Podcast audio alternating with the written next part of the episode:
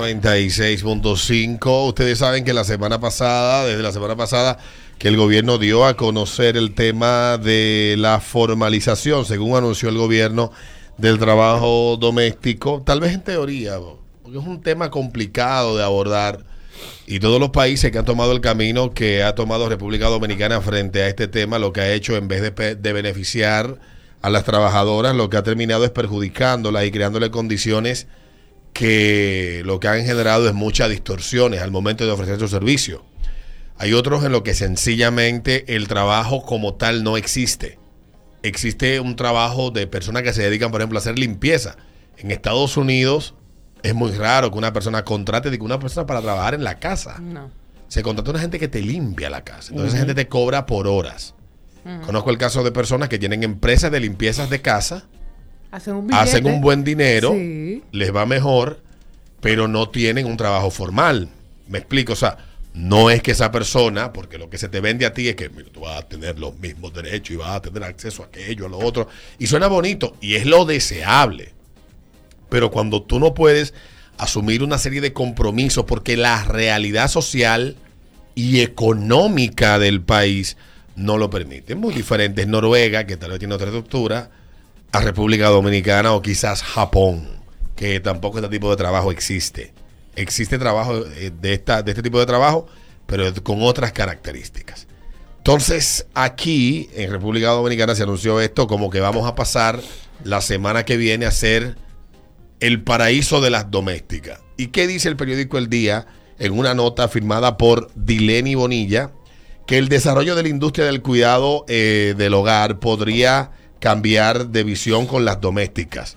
Según eh, revela lo publicado en el periódico El Día, la República Dominicana está en una fase inicial para transitar hacia la industria del cuidado, o por lo menos así lo entienden los gremialistas del trabajo. Sin embargo, aseguran que se hace necesaria la capacitación sobre el cuidado y la revisión salarial de los empleados de acuerdo al Consejo Nacional de la Unidad Sindical para que los trabajadores, especialmente las mujeres, puedan asumir los costos que representa tener una persona situada que se ocupe del cuidado del hogar, genérico, geriátrico e infantil, requiere tener capacidad adquisitiva para asumir esos costos, por lo que se hace necesaria una revisión salarial, dice Pepe Abreu. También hay otros que, que apuntan a- a- en otra dirección, pero, pero en naciones como España, Italia, Estados Unidos, tener una empleada doméstica es un privilegio por los costos que requiere la seguridad social, indican empleados del sector. Mientras que dice la nota también, eh, cita varios, varios, varios casos, como la fijación de un salario mínimo, condiciones de trabajo, por ejemplo, ocho horas diarias máximo, eh, 40 y no sé cuántas horas a la semana, con 30 y pico de horas de descanso semanal eh, y una serie más de cuestiones que lo que hacen es generar costo a quien ofrece servicio. ¿Y qué dice el día?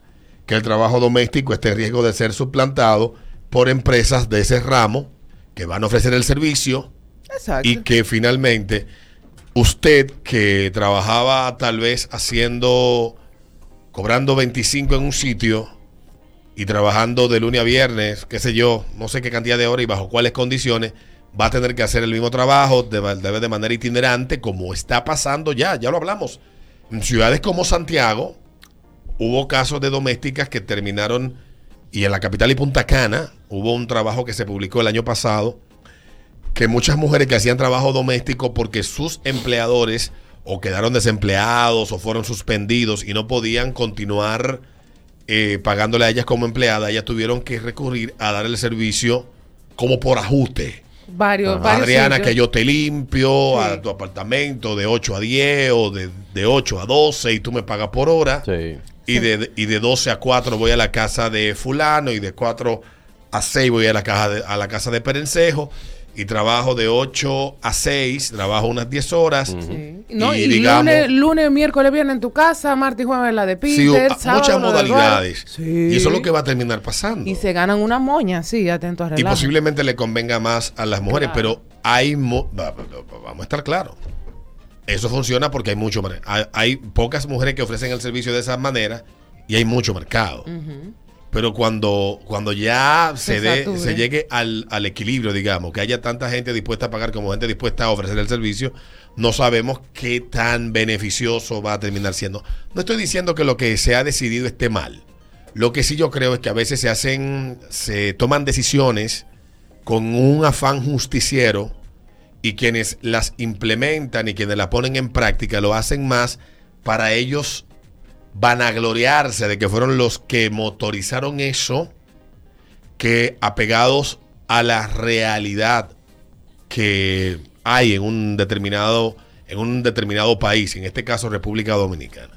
El caso de, de Brasil, que fue uno de los primeros países que firmó ese convenio hace ya unos 10 años y fue el primero en, promulgar leyes, en cambiar eh, condiciones de trabajo y todo este asunto para las trabajadoras domésticas, Brasil vio reducir dramáticamente la cantidad de personas que trabajaban en casas de familia para pasar a estas personas a trabajar simplemente como prestadoras de servicios muy puntuales y recibir un pago por eso en el tiempo que lo hacían, porque se ha hecho muy privativo el tú contratar a una gente para que te dé el servicio de manera continuada en tu casa. Y hay quienes dicen aquí en República Dominicana que tener una doméstica es un lujo. No, Bueno. es un lujo, ¿no? Y yo no creo que sea un lujo. Yo creo que es una necesidad que se ha creado producto del cambio que ha habido en social en República Dominicana, donde muchas mujeres constituyen familias, ellas son, aparte de madres de familia, son también cabeza de, la, de casa y no tienen marido. Eso en, por ese lado. En otros casos, mujeres que tienen su marido y que ellas trabajan y él también Cónchale. y necesitan eso. O sea, no es un lujo, es una necesidad. Ahora, que puede mejorar y que se pueden mejorar las condiciones, está bien, pero aquí eh, han aparecido una serie de, de, de justicieros que lo plantean como que aquí hay un estado de explotación y como que la realidad del trabajo doméstico es igual en todas partes. Y yo honestamente no conozco a ninguna persona que tenga a las trabajadoras que tienen contratadas en su casa en estado de esclavitud. No sé si las compraron en un mercado o están secuestradas de algún pueblo del interior, que ellos no las dejen ir, etcétera. Yo desconozco eso. Porque si está pasando en los casos que yo conozco, no pasa de esa manera. Y es la pintura que se ha querido, que se ha querido eh, pintar con este tema, que no es tan sencillo. Y al final, las que van a terminar perjudicadas son ellas, porque si bien es cierto que las que hacen trabajo doméstico lo hacen porque están buscando tener un ingreso, teniendo tal vez un trabajo que teniendo acceso a él con las herramientas que ellas cuentan. Son herramientas muy básicas. Limpiar la casa, cuidar a los, a los niños, eh, Cocinar. eh, cocinar, que implican de, que, de una responsabilidad. Y, y muchas de estas mujeres, obviamente, eh, no trabajan en otra cosa porque no le dio la gana de estudiar, comenzando por o no le dio la gana de estudiar, o no tuvieron la oportunidad de estudiar, o sencillamente lo que sea que las llevó a eso.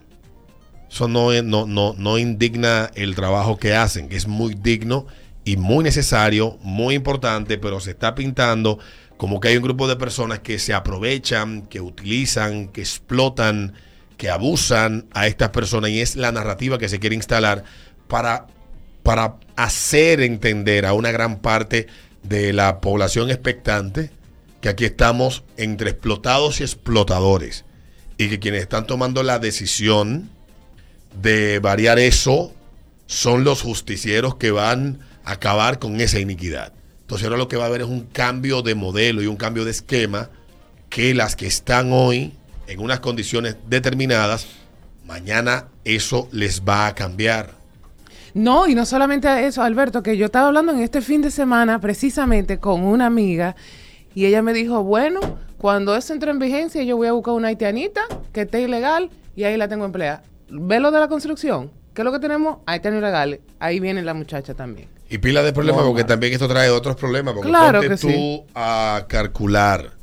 La gente no se imagina todos los conflictos que estos temas de, de- de dirimir conflictos entre empleadores y empleados se dan. Imagínate que te agarre la empleador y diga que tú la, la despediste sin cumplir con los Sí. rigores de la ley.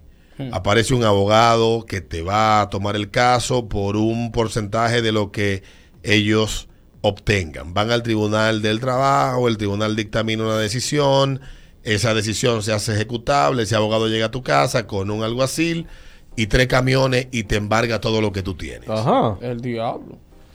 Entonces es un tema que posiblemente cuando se sentaron a discutirlo, porque a veces hay gente que vive tan ajena a la realidad y yo entiendo que el ministro de Trabajo no entienda de lo que estamos hablando porque el que ha vivido toda su vida en una burbuja y no tiene contacto con la realidad como él, se le hace fácil ir a todos los espacios que él fue a hablar como que él sabe y conoce cuál es la realidad y cuál es la solución.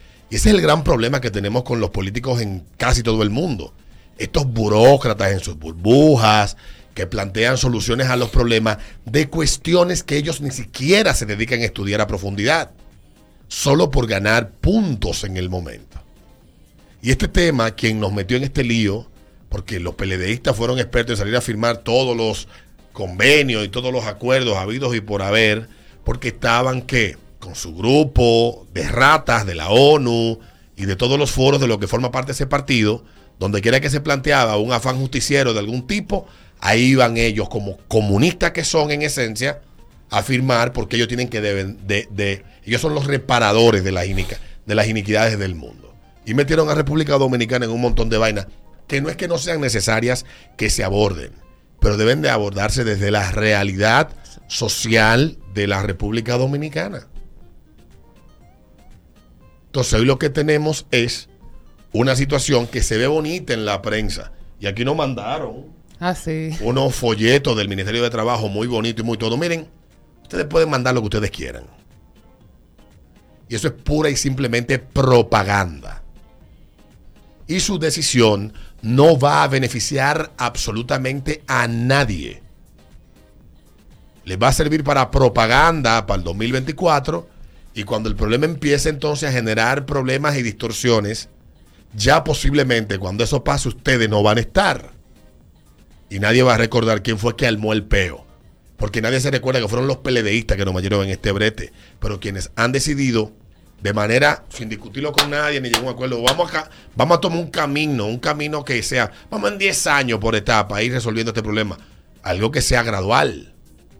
No, no, no, no, no. En tres va- meses. en tres meses y el que no, pues tiene problema. Si no se puede.